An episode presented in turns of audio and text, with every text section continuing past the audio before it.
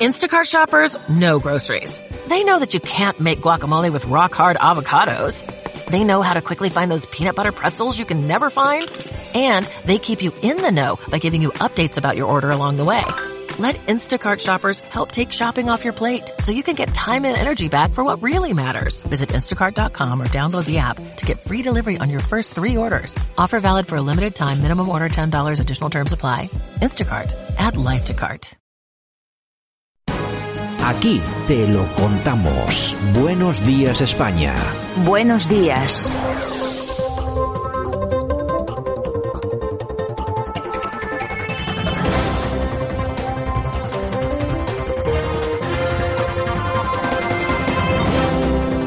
Bueno, y nosotros que vamos a hablar un poco de dinerito en este nuevo año que empezamos este 2022, no vamos a perder las buenas costumbres de hablar pues de las cosas del dinero, que siempre son muy importantes. Y como siempre lo hacemos con Almudena Gómez de Cecilia. Almudena, ¿qué tal? Buenos días. Hola, buenos días, ¿qué tal? Feliz año y tal. ¿Qué Feliz tal? año. ¿Qué, qué tal? ¿Qué tal la salida de, de año y la entrada de año? ¿Todo bien? Bien, todo bien. Bueno, pues eso, me, o sea, no te has pasado ni con el alcohol, ni con la comida, ni cosas de estas. Me parece, me parece maravilloso. Bueno, oye, pues nada, eh, Almudena, si te parece, retomamos este 2022, eh, lo mismo como hacíamos en el 2021. Vamos a hablar de las cosas del dinero. Y haciendo balance del año, hemos visto que la ministra Calviño ha salido varias veces en los, en los medios de prensa, de comunicación, y no por motivos buenos, sino porque ella daba unas previsiones de crecimiento y luego los organismos oficiales, tanto nacionales como internacionales, se los corregían, pues eso, siempre a la baja. ¿Es esto realmente importante? ¿Cómo debemos interpretar estos bailes de cifras por parte de la ministra? Lo de esa mujer supera cualquier límite de surrealismo. Esto es como lo de Twitter, eh, no importa cuando leas esto. Lo puedes decir en relación a todos los temas que trata.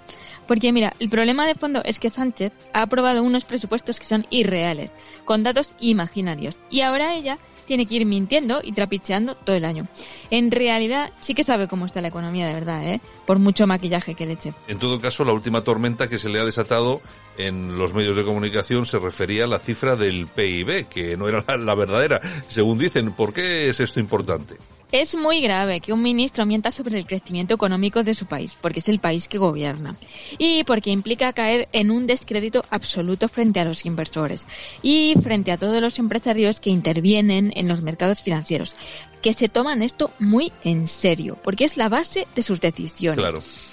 Quizá no se hace idea la gente, pero yo que trabajo en los mercados te ve con claridad. Pensad que, por ejemplo, Standard Poor's determina el rating de fiabilidad de cada país eh, eh, con, unas, eh, con unos baremos y ese rating pasa a las valoraciones matemáticas que se van a tomar como base para las decisiones de inversión, para invertir o no invertir.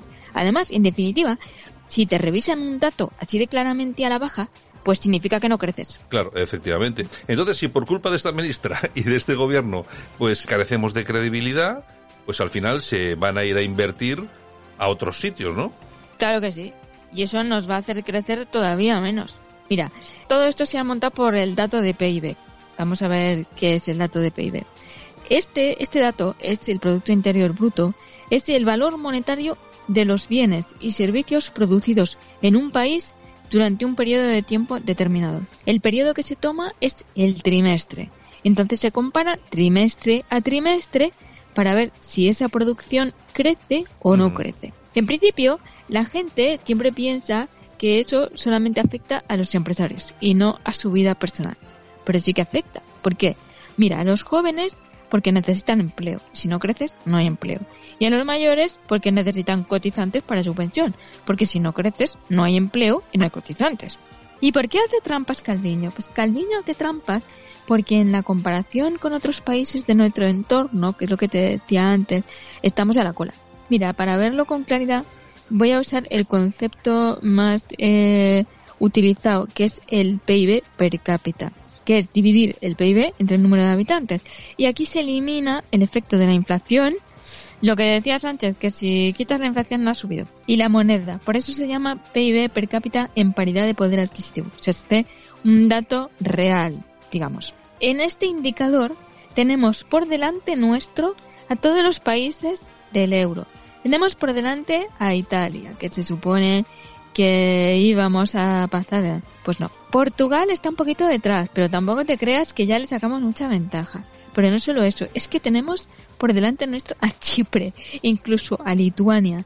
Y por detrás, pero a muy poca distancia que nos podrían llegar a sorpasar, no te sorprendería, Polonia, Chequia, y bueno, luego ya viene el pelotón de cola. Malta, Grecia, Croacia y toda la zona. Pero estamos, eh, ¿cómo te diría? A la cabeza del pelotón de cola, pero nada más. El pelotón, sí, es que claro, estamos a la cabeza, pero del pelotón de cola. En todo caso, la, la pregunta importante entonces va a ser, vamos a ver, ¿está el gobierno tomando medidas para que este año en el que estamos, pues podamos quedarnos un poco mejor situados de lo que estamos ahora?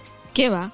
El gobierno lo único que hace es aumentar el gasto estructural, el gasto político, la plantilla estatal y emitir deuda como si no hubiera un mañana. Y además, encima, mientras tanto, sube los impuestos a familias y empresas. Así que no, seguiremos en el furgón de cola.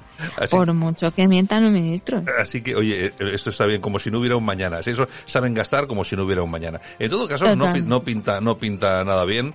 Ya veremos a ver qué es lo que pasa durante este año. Eh, hombre, alegrías no va a haber y el optimismo lo vamos a dejar de momento en el cajón porque va a ser improbable que podamos hacer gala, gala de él. En fin, Almudena, pues nada, como siempre, oye, un feliz 2022. Aquí comenzamos y, lógicamente, la semana que viene estamos otra vez aquí, ¿de acuerdo?